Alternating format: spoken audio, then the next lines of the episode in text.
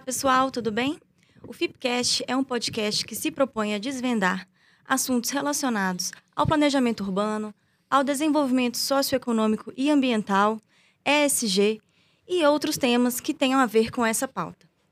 O FIPCast é um projeto que foi idealizado pelos advogados Leonardo Gandara, Maiara Vieira e por mim, Luísa Milagres. E é um projeto é, com apoio da Fundação Israel Pinheiro. Maiara, conta um pouquinho mais pra gente.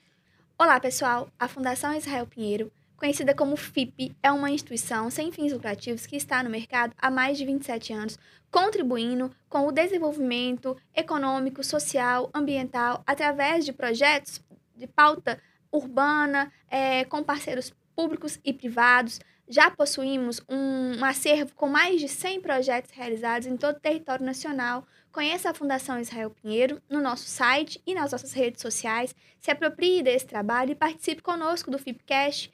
É, nos envie dúvidas, questionamentos, críticas e contribua com esse projeto que tem é, uma intenção de democratizar o acesso ao planejamento urbano e às pautas caras para a nossa sociedade.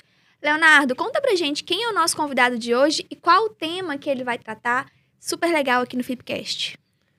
Pois bem, Mayara, Luísa, obrigado. Nós temos aqui hoje um convidado ilustre, como sempre, né? Temos aqui o doutor Werner Grau Neto.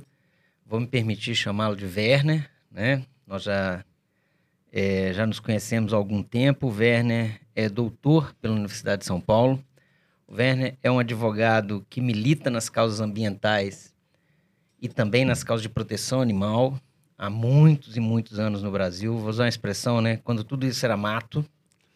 Então o Werner já tá, o Werner já tá nessa nessa nessa toada há algum tempo. É uma pessoa bastante solista, super disponível, agradável e super bem humorada. Enfim, a gente já se conhece há algum tempo. Temos um, um denominador comum que a gente, o Werner, é conselheiro também da Confederação Brasileira de Rugby, que é um esporte que nós temos algumas discussões, que a gente gosta muito desse esporte, é, tem valores fundamentais que, que deveriam ser até mais apropriados pela nossa sociedade, pelo nosso dia a dia, pela molecada, enfim. Isso é pauta para outra, outra discussão, mas é, são assuntos que a gente gosta. O Werner ele tem um papel muito grande nas discussões ambientais, como eu disse, de proteção animal. E eu acho que um ponto que a gente vai trazer aqui hoje é discutir ESG, questões de clima, né? É, e as questões de aspectos socioambientais. Então, Werner, muito obrigado pela sua disponibilidade. Vamos começar com a Luísa. Bom, então, para começar nosso bate-papo, Werner, é, a Fundação Israel Pinheiro, ela é referência, né? nessas questões urbanas, né? Planejamento, regularização fundiária, é, gestão ambiental. E, na mesma medida, o tema ESG vem dominando aí, né, a pauta ambiental. Então, a gente gostaria de começar o nosso bate-papo com você explicando para gente o que, que é ESG, né? É, o que, que isso se propõe, o que, que é essa sigla. Bom, Luísa, Maiara, Léo, primeiro, obrigado né? É ótimo estar tá aqui, Fundação Israel Pinheiro fazendo um trabalho muito bacana. O Léo, muito generoso na apresentação, sou mal-humorado demais. E a questão do rugby, Léo, eu fui vice-presidente, fui do conselho da Confederação Brasileira de Rugby, hoje eu sou de novo só um apaixonado e um atleta que insiste em jogar rugby apesar da idade. E o Léo conta isso, mas ele não conta que foi isso que nos aproximou. A gente começa a trabalhar junto. Exato. Eu já admirava o trabalho do Léo. Aí um dia eu tô assistindo um jogo de rugby e o Martoni, que é o comentarista da emissora que passa os jogos de rugby no Brasil, muito meu amigo de décadas, ele vai comentando o que o pessoal manda para ele no Facebook. E de repente ele diz: Leonardo Gandara falou. Eu falei: peraí, peraí, tem dois? Aí eu mando uma mensagem: escuta, ele, é, eu tô vendo o jogo, eu adoro o rugby. Eu falei, ah, Léo, para, mudamos de assunto. Nunca mais vamos falar do que a gente falava até hoje. Né? Mas eu, me, eu, eu costumo dizer, eu agradeço a apresentação generosa, Léo.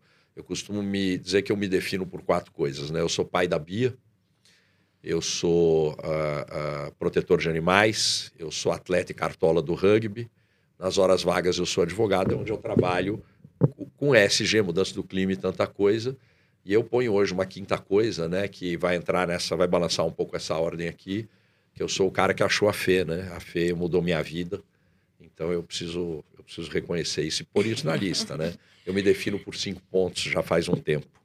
Né? E ESG, Luísa, eu acho bacana porque as pessoas. É, eu ouço muita gente dizer que ESG é sustentabilidade com uma nova roupagem, e eu discordo frontalmente. Eu acho que ESG é a negativa da sustentabilidade, em certa medida. E é interessante, porque esse é um debate que é filosófico, conceitual, mas que define o, o, o objeto e o conteúdo do que nós vamos chamar de ESG. Quando a gente fala de sustentabilidade, é, para não fazer aqui uma conversa muito longa, que o nosso tempo não, não permitiria, Sustentabilidade é algo que vem de fora para dentro para o mercado, e eu estou falando da perspectiva do mercado. Né? A sociedade civil impõe, o ordenamento jurídico absorve o conceito de sustentabilidade e a nossa Constituição impõe. Está lá, impondo-se ao poder, ao, ao poder público e à coletividade o dever de defendê-la e preservá-la e vai para as presentes e futuras gerações. Aqui é o conceito de intergeracionalidade, que é a pedra de toque do relatório Brundtland, do nosso futuro comum, que é o conceito de sustentabilidade. Sustentabilidade nada mais é do que eu cuidar de um jeito que sobre para o futuro. Né? Eu não posso uh, uh, uh, consumir os recursos disponíveis de tal maneira que eu impeça as próximas gerações sobreviverem. É super básico o conceito, mas ele se desdobra em três variáveis: social, ambiental e econômica. E aqui é um ponto crítico. É, o conceito de sustentabilidade é a sociedade e o Estado tentando impor ao mercado que considere as variáveis econômica, social e ambiental no mesmo patamar. Aquele equilíbrio é colocar no mesmo patamar, do ponto de vista de apropriação na equação de formação econômica, as três variáveis. Isso é irreal. E era evidente que isso não ia dar. Lógico que deu certo, mas não deu certo como se queria. Tivesse, nós não estávamos aqui hoje. Discutindo isso. Simples assim. Porque o que deixa de ser problema deixa de ser de, de ter apelo, né? Solução, é, todo mundo gosta, mas a solução é muito rápida. O problema é que é longo, né? Gera o debate e tal.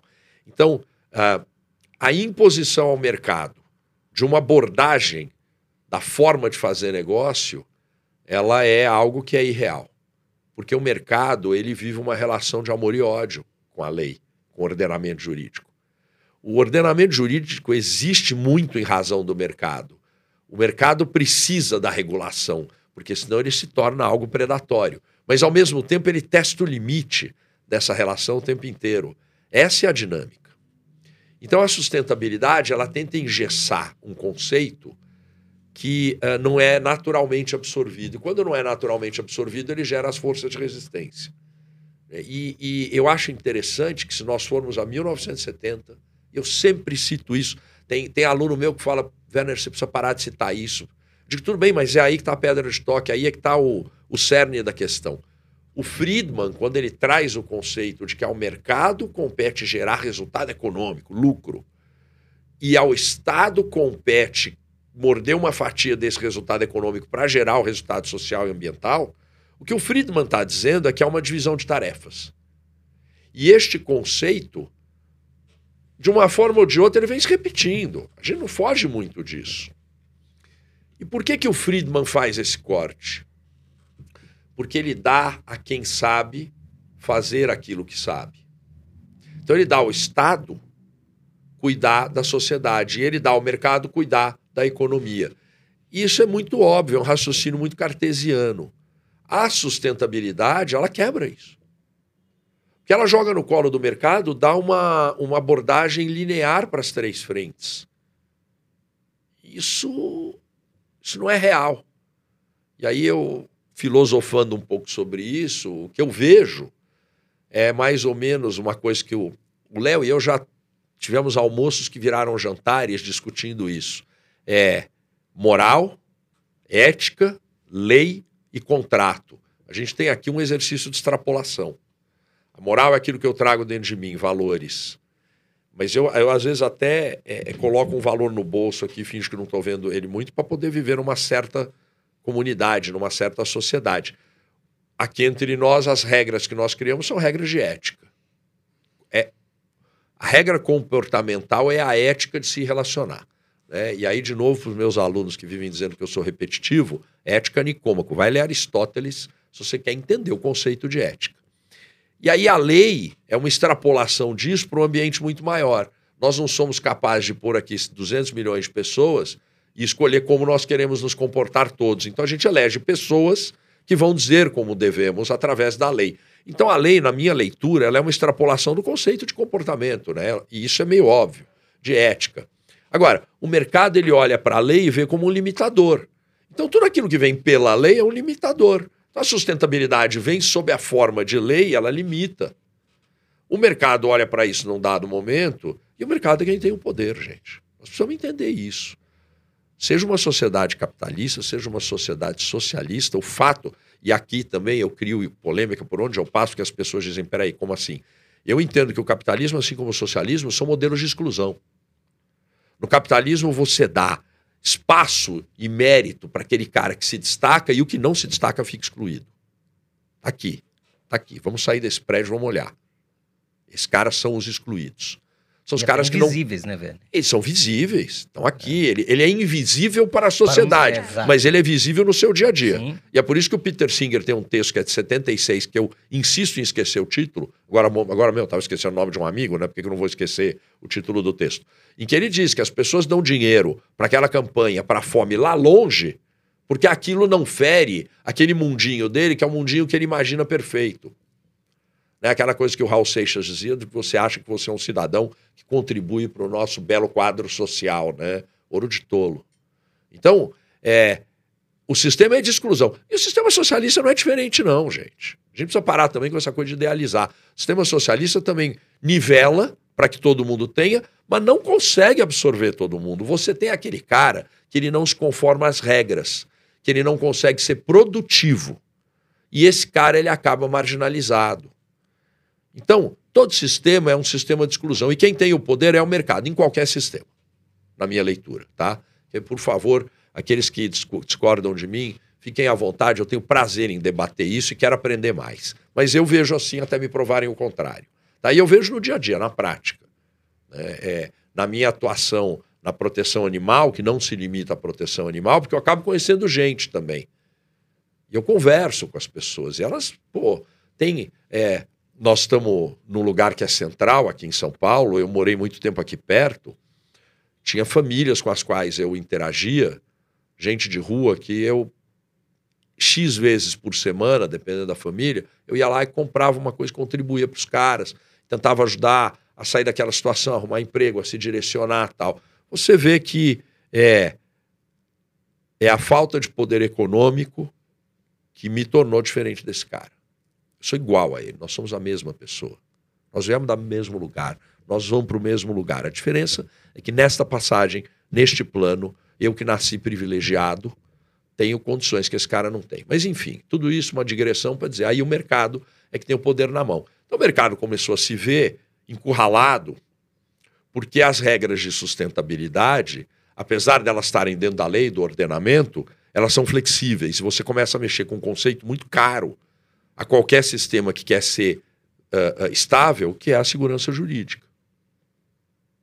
Quando você mexe com a segurança jurídica, você traz novidades. E aqui eu quero fazer mais uma digressão para entrar no ESG. Então, primeiro isso, é do mercado, é de fora para dentro. Coloca no mesmo nível três variáveis que não são naturalmente postas no mesmo nível. Porque o mercado busca resultado econômico. Primeiro isso, depois o resto. A FIP, por exemplo, é exceção. As instituições sem fins lucrativos, elas quebram mas são as exceções que confirmam a regra. Elas são a, uma anomalia nesse é, sistema. né? É, a regra é a instituição que busca resultado econômico. Ela existe porque alguém teve uma ideia de suprir uma necessidade, uma demanda do mercado, sendo remunerada para isso, e ela só faz se aquilo gerar resultado econômico. Então, o econômico, eu vou chamar aqui de núcleo moral da existência de uma empresa. Ele não pode estar no mesmo nível do social e do ambiental, que vem depois. Qualquer empresário vai dizer: não, a gente quer fazer com respeito ao meio ambiente, com respeito à sociedade. Sim, e o nome disso é ética, não é moral. É uma. Você vive sem gerar resultado econômico, não, você quebra. E muita empresa, a gente sabe, vive fazendo greenwash, vive não fazendo de maneira adequada atenção social e ambiental. Então não vamos colocar, vamos ser honestos e vamos ver que a coisa é uma abordagem distinta. O mercado absorve isso. E o mercado traz o seguinte, e aí vem o ESG. O mercado diz: espera aí, gente, eu vou continuar buscando o resultado econômico como matriz primeira. Mas eu vou admitir porque eu tenho visão, porque eu tenho responsabilidade, porque uma empresa é feita de pessoas. Ela não existe em si, sozinha. É uma ficção que nós criamos, uma forma de aglutinar pessoas, dando regras, uma forma ética. Então, eu vou admitir que a forma de agir para gerar este resultado, que é a minha matriz primeira, vai ser por meio de uma governança social e ambiental. Eu tenho uma governança que me garante uma abordagem ética das variáveis ambiental e social. Então, eu acho que a revolução do SG é isso. O vetor não é mais de fora para dentro, é de dentro para fora. E aí, quem faz isso dentro do mercado? Os caras que são a origem do poder. São os fundos de investimento e os bancos. É quem tem o dinheiro. É quem disciplina e determina para onde vai o recurso. Eu vou entregar o recurso para este modelo de negócio, para este tipo de atividade, desde que ele tenha uma governança que garanta uma abordagem ética das variáveis social e ambiental. E isso é, eu, eu não sei, é, Mayara, qual é o nível de desprendimento que eu posso ter aqui para falar, mas já que eu, eu, eu sou viciado num cara, no professor Clóvis de Barros Filho, que é um guru maravilhoso, eu vou ter que usar aqui termos que ele usaria nesse momento. Tá? É do caralho que seja isso. Que depois vocês cortam, se for o caso. que, o, que o mercado traga esta visão, que é uma visão de integração, mas de integração realista. Então, o ESG, no meu modo de ver, primeiro é, é, muda o vetor, muda a forma de abordagem e muda toda a relação de negócio. E para nós da área jurídica, meu Deus do céu, é um sopro de alegria, porque aqui a digressão eu acho mais importante.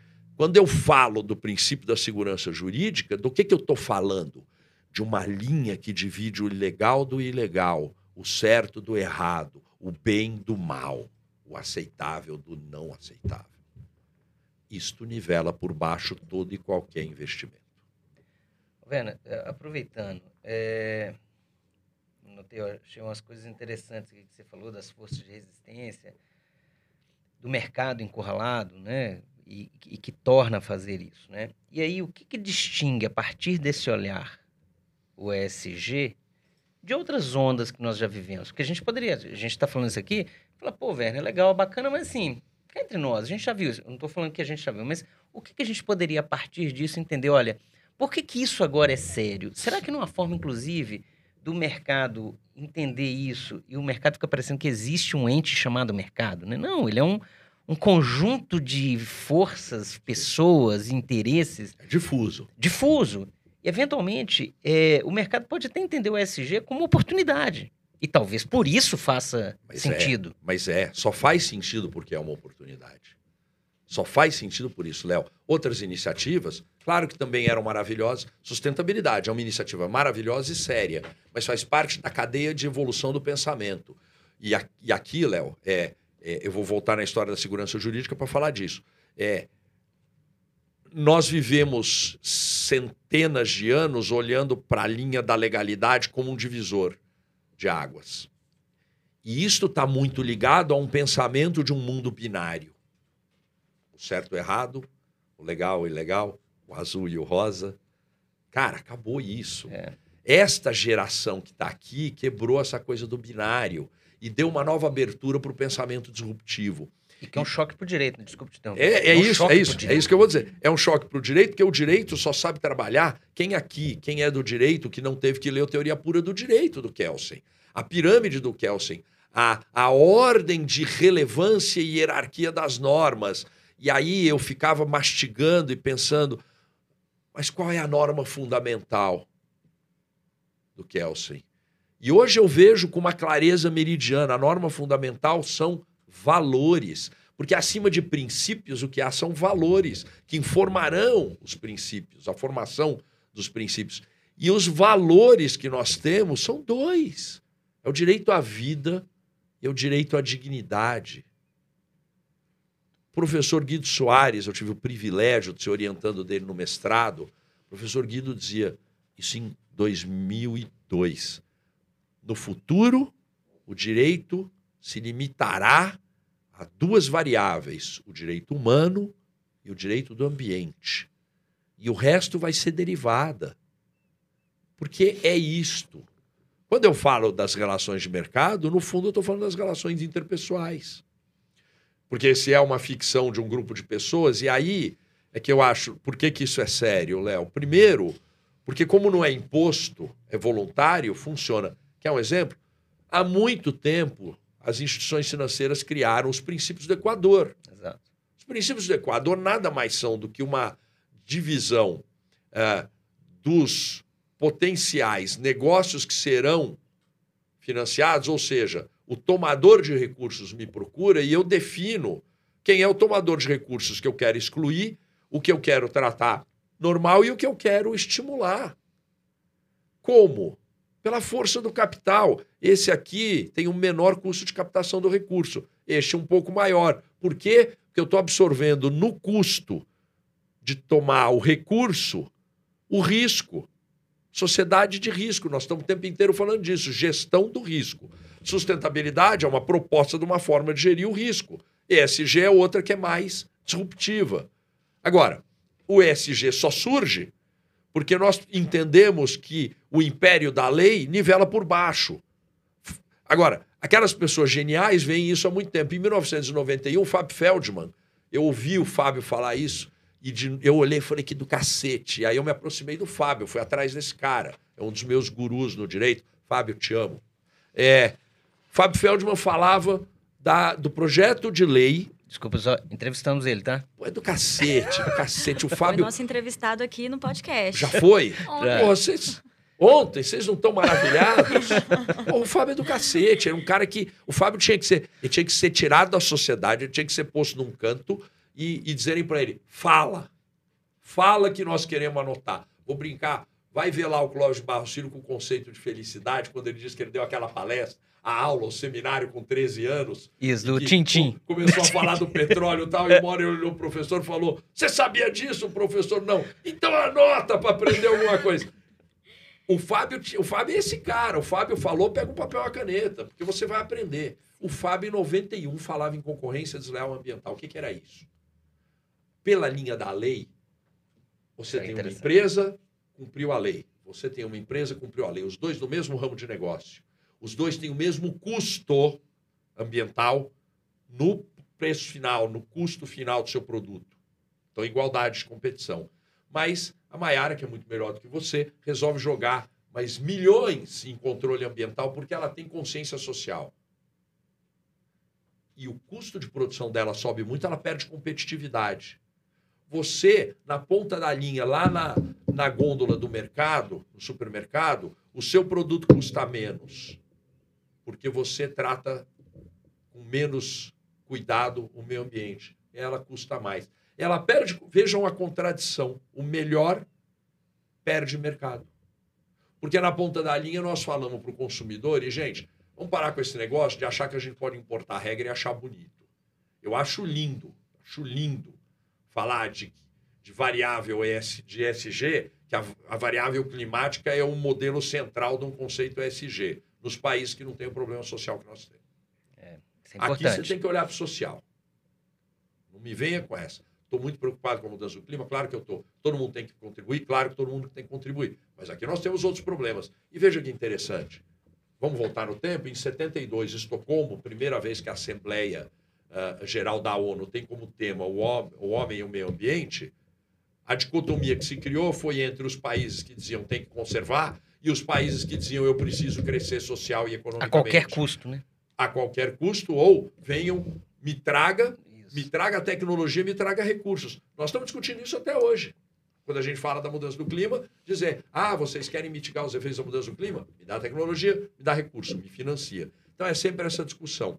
O dinheiro, o custo, o preço do produto final, fazendo essa, essa diferenciação. Então, eu acho que o ESG revoluciona Porque ele quebra, primeiro, a, a, matriz. Não vem de fora, é o mercado que decide.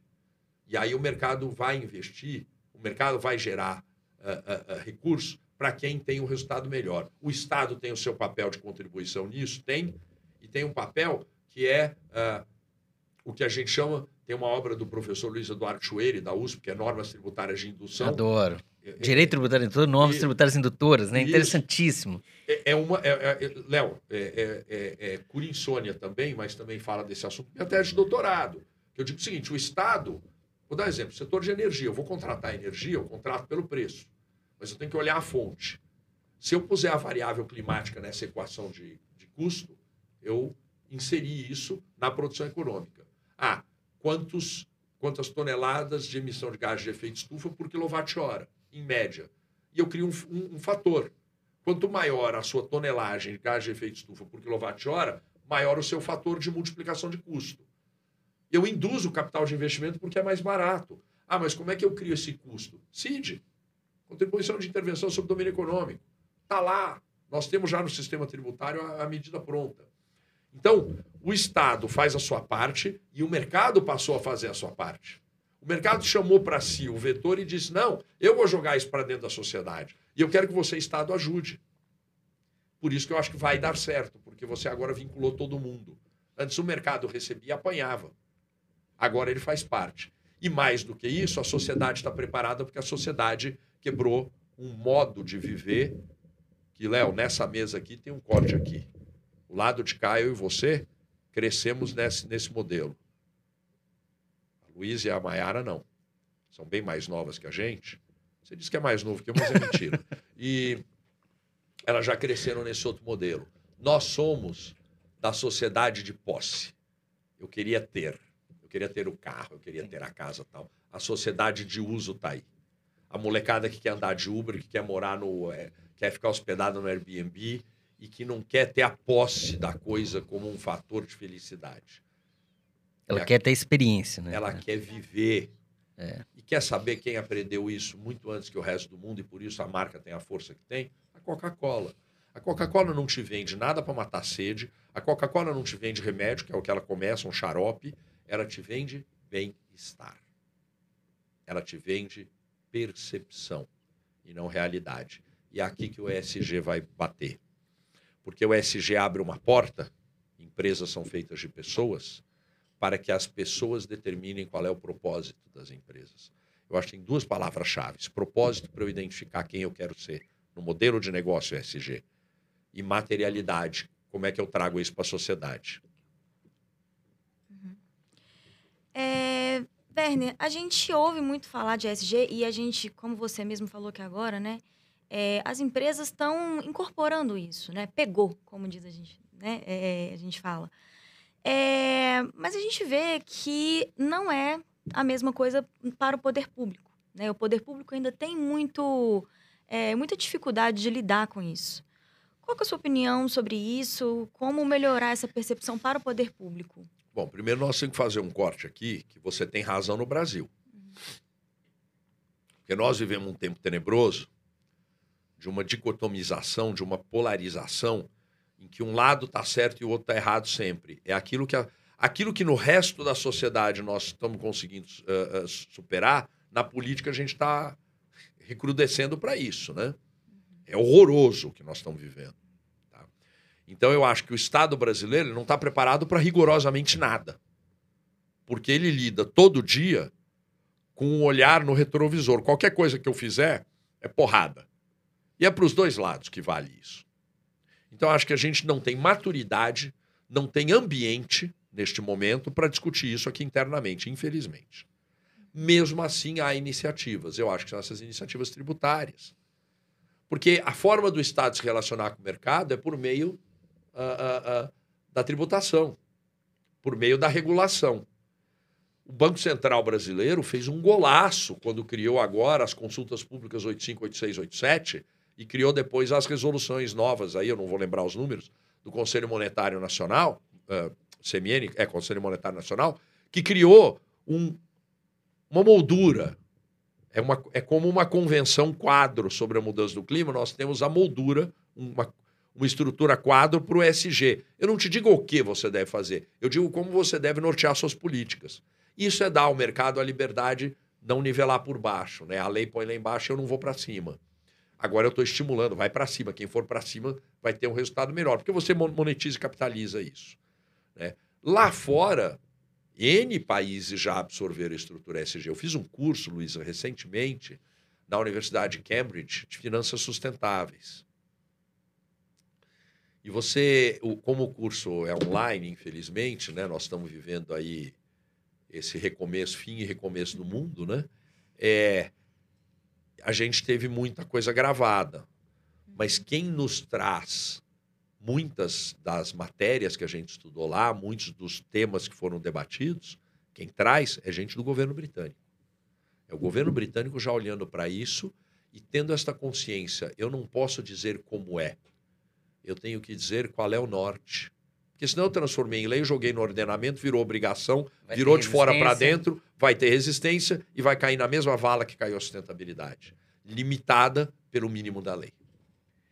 É, né? agora vamos, vou dar uma, uma, um duplo twist aqui, mas na verdade a gente está indo pelo mesmo caminho. Né? A gente está só para a gente fazer uma migração aqui do SG. Agora vamos mudar para discutir um assunto que é muito, é, muito, muito instigante, atual, é, que é a questão relacionada a é, clima, mas também um assunto que para a FIP é interessante, para a Fundação Israel Pinheiro que é a questão relacionada a hum, cidades, planejamento urbano, que é a gente tem uma história no Brasil, seja uh, nas regiões metropolitanas, seja nas grandes cidades brasileiras, São Paulo, Rio, Belo Horizonte, Curitiba, Salvador, independentemente de qual cidade a gente escolher, a gente vai ter isso. Mas também em cidades médias, que é o, uma urbanização desordenada, né? é uma modificação da, da paisagem natural, sem qualquer tipo de, de cuidado ambiental, vamos dizer assim. E aí a gente vai ter problemas que. E, e aí é um fato, não é um machismo, né? Questões relacionadas a enchentes, é deslizamentos, é, é ilhas de calor, enfim, tem uma série de, de problemas? Como é que a gente pode, a partir dessa percepção, né, na sua opinião, quais alternativas e desafios que a gente tem para conceber cidades ambientalmente sustentáveis ao mesmo tempo sem excluir as populações vulneráveis. Porque eu acho, assim, eu estou falando isso tudo, fazendo quase um pergunta-comentário, que é a nossa questão. A gente fica brincando com perguntas gigantes, né? Mas, assim, eu tenho isso tudo. Eu acho que eh, todos nós sabemos que é importante a discussão do, do, da cidade, do planejamento. A gente tem uma situação posta que as cidades são completamente desordenadas. Como é que eu posso conceber essa cidade ambientalmente sustentável, mas ao mesmo tempo eu não posso é, excluir cada vez mais as pessoas que já estão excluídas? Léo, é, esse é o dilema do mundo desde que o mundo é mundo. Por que, que as pessoas afluem para aquela uh, conurbação que depois vai crescendo e, e, por que, que as coisas vão se uh, uh, conectando né? e vão surgindo as grandes cidades? Primeiro é para fazer negócio. Né? É para somar esforços. Num mundo digital, num mundo agora uh, que não é físico, né, que é virtual, as coisas começaram a ficar mais fáceis. Talvez aqui, e já tem um fenômeno acontecendo, né, de gente que sempre viveu nas grandes cidades procurando sair das grandes cidades, porque agora ele acessa. Por exemplo, todo o pessoal que trabalha uh, uh, com negócios que não precisam ainda do contato físico, estão procurando um lugar melhor para viver porque é, é, tem um contrassenso que é enorme, né? A cidade grande te oferece um monte de coisa, né? Mas tenta achar uma árvore. E aí eu acho que a, a resposta aqui você colocou na pergunta.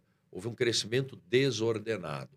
Nós não soubemos trazer ao zoneamento, às leis de uso e ocupação do solo, uma qualificação e uma importância que elas deveriam ter para que nós tivéssemos a qualificação do uso do espaço. Quando você vem aqui para o centro de São Paulo, você vê, é evidente o crescimento desordenado que, isso, que aconteceu aqui. Você fazer um exercício de sair do centro de São Paulo e ir abrindo, você vai ficando impressionado como vai melhorando e depois piora de novo. Então, o que, que é isso? Eu digo em termos de uso do espaço, qualidade. É aquele monte de gente que veio para tentar gerar um, um, um resultado melhor, e aí alguns que tinham condições foram se afastando e criando bolsões de qualidade de vida, e depois aquele que, o excluído vai para a periferia. Então, é, me parece que você, nós temos que botar aqui no mesmo peso, na mesma balança, um, a questão do zoneamento. E vamos falar de meio ambiente. Zoneamento ecológico e econômico está lá previsto na Lei de Política Nacional do Meio Ambiente, no artigo 9, acho que é inciso segundo ou terceiro. Uh, alguns estados uh, fizeram, não existe um zoneamento ecológico e econômico federal, e tem uma decisão do TCU de 17 que olha todos os zoneamentos que foram feitos no Brasil e conclui que está tudo errado, um custo enorme para chegar a lugar nenhum. E é esta a verdade. Até tive a oportunidade de escrever recentemente um artigo sobre isso, numa, num, num, num livro coordenado pelo Talden, pelo Talden Farias, que é um gigante aí do direito ambiental, uh, uh, porque conversando com o Talden, a gente ele falou, cara, eu queria que você escrevesse sobre a política nacional do meio ambiente, 40 anos da política e tal. Falei, Talden, eu vou escrever sobre esse ponto, porque isso é uma coisa que me pega muito. Porque você vai para outros países e você vê esse ordenamento. É, vamos pegar o Silicon Valley, e a área do parque do Yellowstone. Aí outro dia eu falei isso e um aluno falou: não, mas lá a, a, o zoneamento é muito para o urbano, pouco para o uh, rural. Falei, tudo bem, aí é uma questão de você, você vai adequar de acordo com a peculiaridade de cada país. Mas o fato é que a gente não consegue olhar para a cidade de maneira ordenada. E mesmo Brasília, que se tentou fazer um projeto ordenado, ele depois se desordenou. Por quê? Porque falta no meu modo de ver, falta comando e controle numa ponta e falta o que agora a gente vem conseguindo, o ESG é uma prova disso, é o envolvimento do mercado e da sociedade. E aí a coisa começa a melhorar. Eu não sei se vocês viram, tem um projeto agora para o uh, parque, para o complexo do, ali do Birapuera, do ginásio do Birapuera, e um para o estádio do Paquimbu. São projetos para integrar isto à sociedade com preservação do patrimônio. Aquilo é qualificar, requalificar a, a vida das pessoas naqueles bairros. Aquilo vai trazer um atrativo, vai trazer uma recuperação. O, o mercado pode ajudar. A região do Baixo Augusta passou por um pico de requalificação imobiliária quando vieram as baladas tal. Estavam né? falando disso ontem, eu estava falando com um sócio meu disso. Isso é uma forma. Então, o mercado pode induzir isso, a sociedade induz isso, e o poder público pode induzir isso. A origem, no meu modo de ver, é falta de regra. Né? É, essas, essas, por exemplo, essas, essas uh, uh, uh, iniciativas que municípios fazem de tempo em tempo de dar uma anistia para os imóveis que estão erigidos de maneira inadequada, é você, é você dar um tapa. Primeiro, você dá um tapa na cara de quem fez de maneira adequada, que assumiu o custo e o ônus disso. Segundo, é você dizer que a regra não vale. A realidade se impõe, mas espera aí, a cada cinco anos eu vou deixando a realidade se impor, eu tenho que estabelecer limites. Né? E, e então, no meu modo de ver, é, é, cidades sustentáveis virão, primeiro quando nós nos conscientizarmos que impermeabilizar não é bom. Eu vivi muitos anos num condomínio aqui na região de São Paulo, em Aldeia da Serra, e lá no residencial onde eu vivia, tem um, um sujeito que não tinha a menor condição de sentar na cadeira que senta, que veio com uma ideia de dizer: lá é tudo, não tem. Não, as casas não são muradas e não tem calçada, é grama.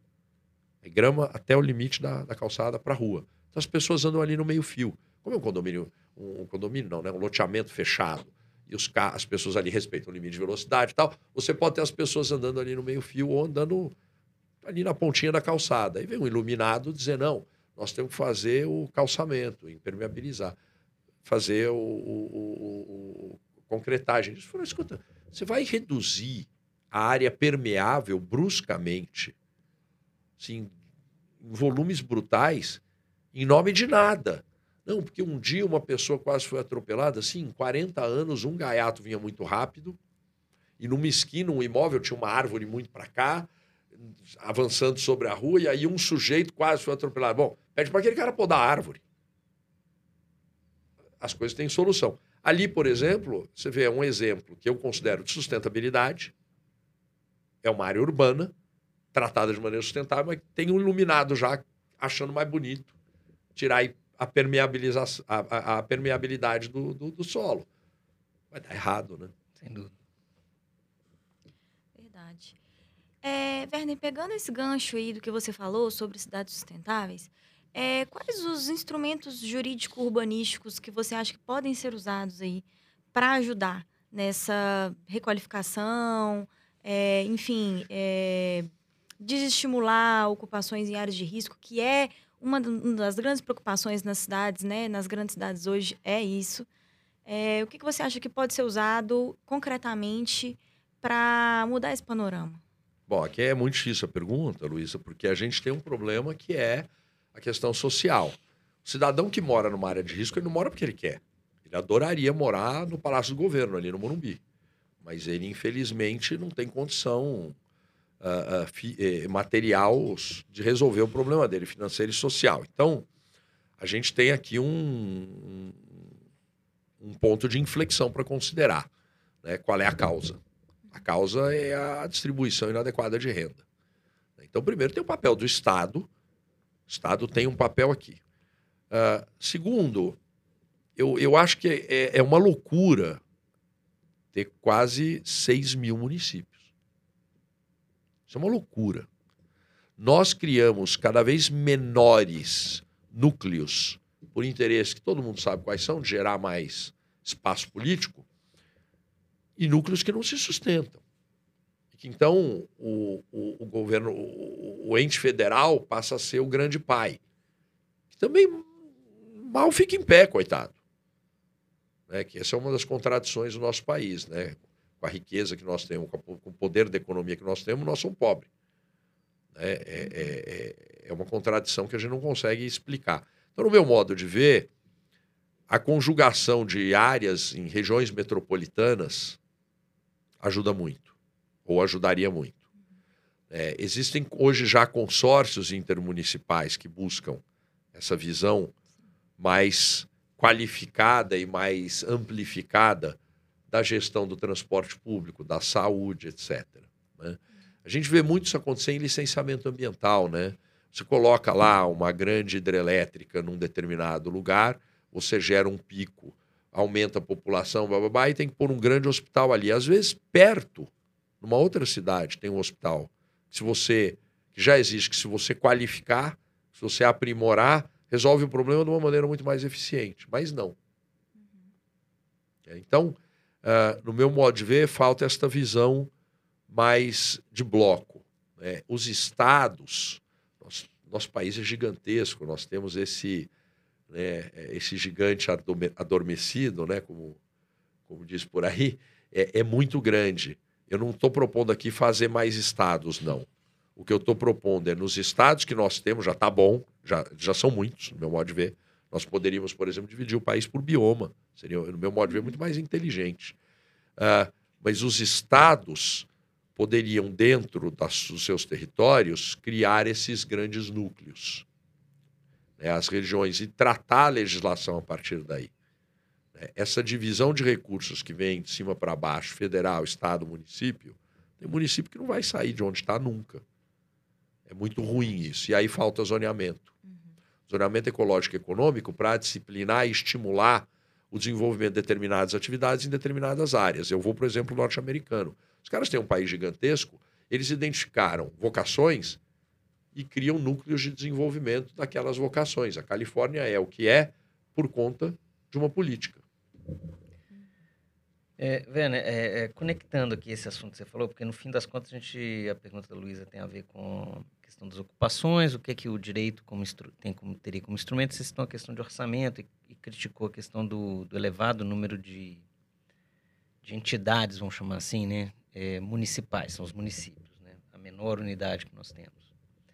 É, e aí eu volto à conexão, assim, é, quando a gente vê discussão sobre aquecimento global ou mudanças climáticas, vou falar de forma generalizada, é, a gente vê, é, é, o senso comum nos indica que é algo muito, muito distante.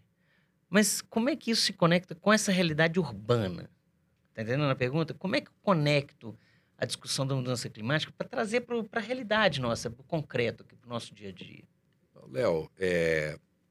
primeiro vamos pegar o exemplo da Itália. Os refugiados do clima já estão por aí.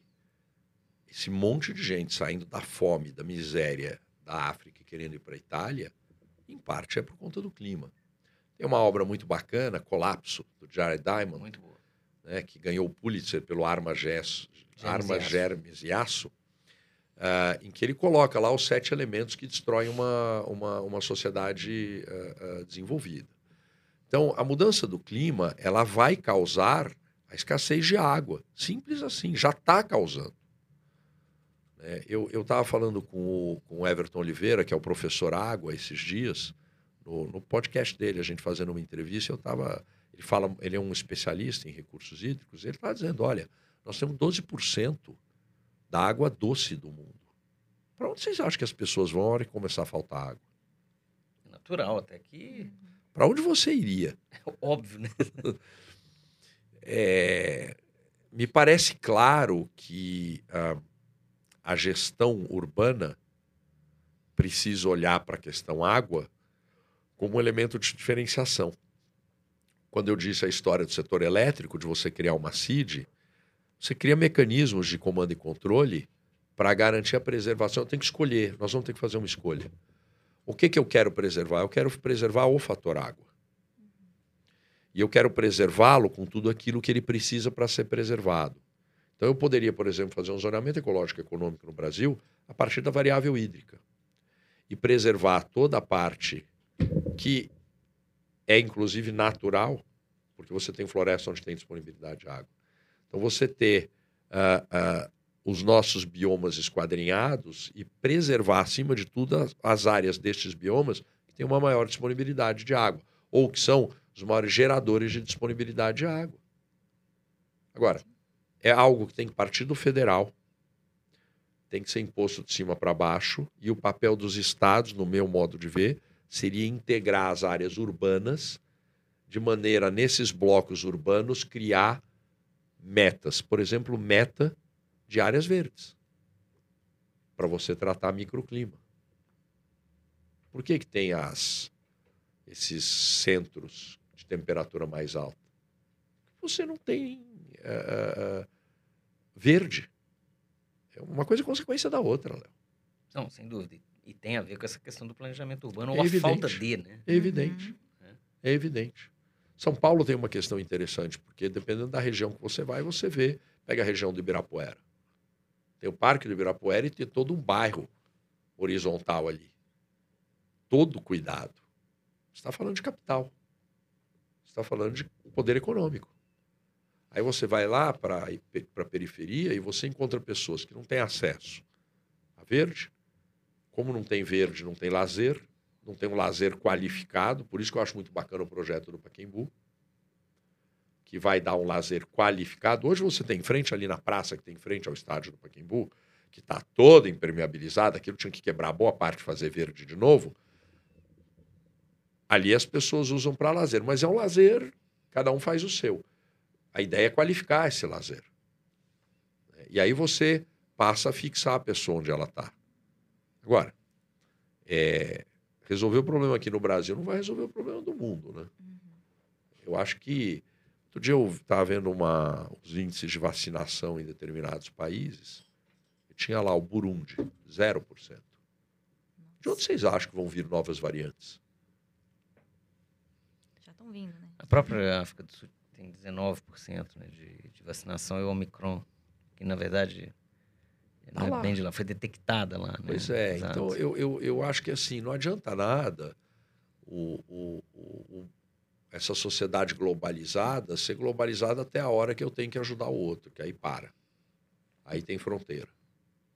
Então, é, eu tenho aqui o meu índice de vacinação, que é super alto, mas o cara do meu lado não tem. Estou criando um risco enorme. Ou eu realmente acho, tirando a Nova Zelândia, que em volta é mar, né, eu realmente acho que eu não vou deixar ninguém entrar, né? É, Mesmo lá, o cara vai dar um jeito. vai dar um jeito É. de chegar. A, a hora que apertar, vai Dá um dar um jeito. jeito. Claro, claro, claro. Ou você acha, esses refugiados que são pegos ali tentando entrar na Itália, você já acha que eles conseguem barrar todos? Óbvio que não. né? Vai perguntar pro Trump como é que era lá, os mexicanos. O muro dele. Você acha que o, essa história do muro eu acho genial? Porque eu ficava pensando, cara, quantas vezes iam explodir esse muro, iam fazer buraco, ia acontecer de tudo. É, o engenho humano ele é muito superior a essas restrições. né, Exatamente. É. Não vai. Exato. Com certeza. Werner, voltando aqui nessa questão de clima, é... conta pra gente um pouquinho sobre a questão de litigância climática. O que, que é, Opa. os conceitos e perspectivas aí? Bom, a gente tem um, um caso novo aí, que foi a condenação da Shell, né, na Holanda. né? que foi um caso. Eu estou escrevendo, eu estava revisando ontem um artigo sobre isso, anteontem, um artigo sobre isso. Que que é, a litigância climática nada mais é do que a organização da sociedade civil, em regra, para cobrar dos estados e agora também do mercado. SG também vem muito daí, né? A hora que o estado começa, o mercado começa a apanhar, ele se organiza, né? O mercado é rápido. É cobrar ah, políticas efetivas para conter as emissões de gás de efeito estufa para que a gente não tenha o aumento acima de um grau e meio ah, ah, até 2050 das emissões de- de- mundiais. Muito bem. Da temperatura mundial, perdão. O que, que acontece? A gente tem no Brasil um caso interessante, que é um caso que foi julgado recentemente pelo STJ, que é o caso em que o Ministério Público Federal moveu uma ação contra as companhias aéreas que voam a partir de de Guarulhos, Guarulhos. dizendo que o pouso e a decolagem geraria uma emissão grande, maior do que o razoável de gás de efeito estufa, e queria ali uma recomposição do verde para fazer um balanço disso na região do município de Guarulhos. Ah, essa ação ah, ah, não teve o resultado que o Ministério Público esperava, e aqui a gente tem uma questão que ah, é a análise que eu estou fazendo com o André Marquezin, que trabalha lá, trabalha com a gente, vocês conhecem o André, figuraça. Nós estamos fazendo uma análise do caso Shell, a convite do Romeu, do Romeu Tomé, figurinha também, ah, um- uma análise do caso Shell e como é que isso se aplicaria no Brasil. Veja, é o controle das emissões de gás de efeito estufa é algo que é feito no plano internacional e é feito pelos estados. Os estados voluntariamente aderem a instrumentos internacionais, que aí nós vamos di- dividir aqui entre hard law e soft law, né? Declaração é soft law, é ah, uma coisa mais etérea. Hard law é convenção, tratado e protocolo. Os estados têm que in- in- internalizar em políticas públicas. Mas o Estado brasileiro disse: eu vou reduzir em X%. Não adianta eu pegar uma empresa e dizer, então você tem que reduzir em X%. Dentro daquele ambiente, que é o ambiente daquele Estado, o Estado vai ter que olhar para o mercado e dizer: olha, mercado, é, este setor vai reduzir em tanto, aquele vai reduzir em tanto. Ele vai criar as metas nacionais e subnacionais. A nacional ele cria entre estados. Mas ele tem que olhar para dentro e dizer como é que o mercado vai se organizar. Aqui é voluntário, aqui é comando e controle. Então a litigância climática ela tem um problema, no meu modo de ver, para o ordenamento brasileiro, que é o seguinte: nós não temos, a Política Nacional sobre Mudança do Clima está aí desde 2011, nós não a temos regulamentada no detalhe para dizer o setor ah, de petróleo tem que reduzir em tanto, até tanto. E eu tenho que ter aqui um inadimplemento da obrigação. Então é uma coisa que fica meio etérea. Mover uma ação e dizer, ah, eu não quero um mundo assim, você reduz as suas emissões, eu, eu, eu, eu- vejo uma série de gargalos aqui a serem discutidos na litigância climática no Brasil. Agora, vamos dizer que eu tenho uma atividade ilegal de desmatamento, e aqui vocês conhecem também, eu estou citando gente de Minas Gerais hoje, hein? Marcelo Coque, Sim. da AGU, figuraça, professor. Está me devendo um almoço. O. É, Léo, a gente tem que cobrar, né? Você, depois que eu constrangi, funcionou. O... Aproveita, aproveita a oportunidade, É, né? já, Já, tem cobra que todo bater, mundo. bater forte. O Marcelo Coque, discutindo comigo um dia, ele disse o seguinte: Werner, o sujeito desmata de maneira ilegal. Este desmatar ilegal gera emissões de gás de efeito estufa. Aquela, aquele carbono que estava fixado pela floresta é liberado. Aqui eu não tenho, Bom, mas aí você tem por outra frente, não pela meta, você tem pelo ilícito.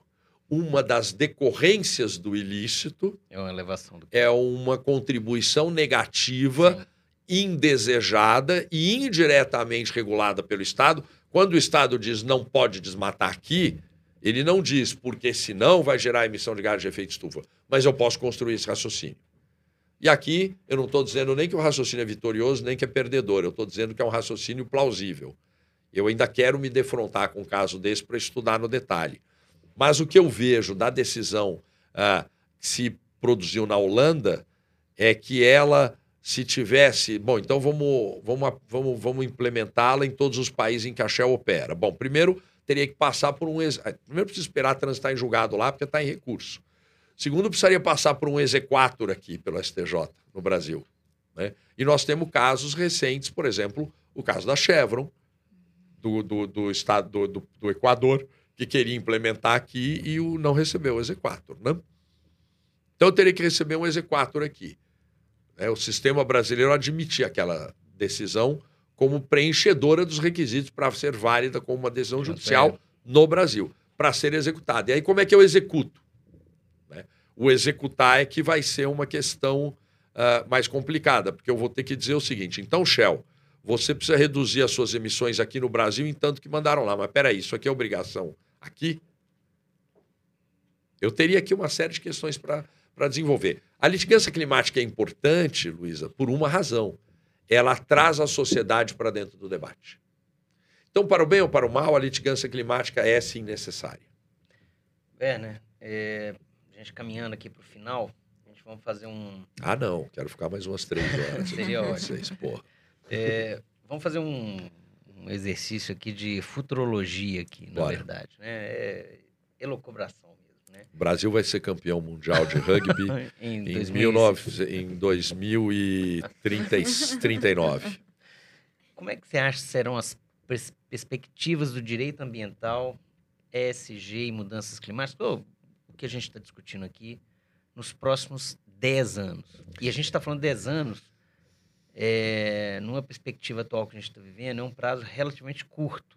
Sim, é? sim. O que, que você acha disso? O que, que você acha que vai acontecer? Bom, Léo, primeiro eu, eu acho que se você quer estudar direito, ou está na faculdade, faculdade de direito, ou acabou de se formar em direito, você escolheu o melhor momento. Porque o direito está em transformação, em ebulição, e você vai poder ser agente dessa transformação. Costumo dizer que a minha geração, eu estava na faculdade, primeiro ano da faculdade em 88, quando veio a nova Constituição. A minha geração recebeu uma nova oportunidade, uma nova Constituição, o, o, a, regra, a regra primeira né, do, do, do ordenamento, e não fez muita coisa com ela. Tá? Fez muita coisa, mas não fez o que se esperava. Não chegou nem perto do que gostaria de chegar. Então, nós perdemos a oportunidade. Costumo ser criticado quando eu digo isso por gente que fala: não, fizemos muito. Tá bom, fizemos, mas era muito menos do que tinha que fazer. Então, uh, tem uma nova oportunidade na mesa, que é essa mudança de paradigma, a quebra do binário, a quebra da sociedade de posse pela sociedade de uso, a quebra do vetor de conformação do mercado, da sustentabilidade do imposto pelo Estado e pela coletividade, do trazido pelo mercado. Então tem um monte de coisa bacana para mexer. Tem que tomar cuidado com o greenwash, tem que tomar cuidado com os desvios. Então acho que nos próximos 10 anos, primeiro nós vamos ap aprender a deixar de tratar o direito como uma coisa alheia à sociedade, que é uma coisa muito do setor, do, do setor jurídico. Né? A gente trata o direito como uma coisa assim à parte. A gente fica discutindo as coisas em tese enquanto o mundo está acontecendo. O direito vai ter que se inserir no debate real. Isso é bárbaro em termos de oportunidade. A questão climática, eu acho que ela vai dar uma, ela vai dar uma piorada. Nós vamos ter aí um, uns relatórios do IPCC que vão mostrar que a curva está piorando.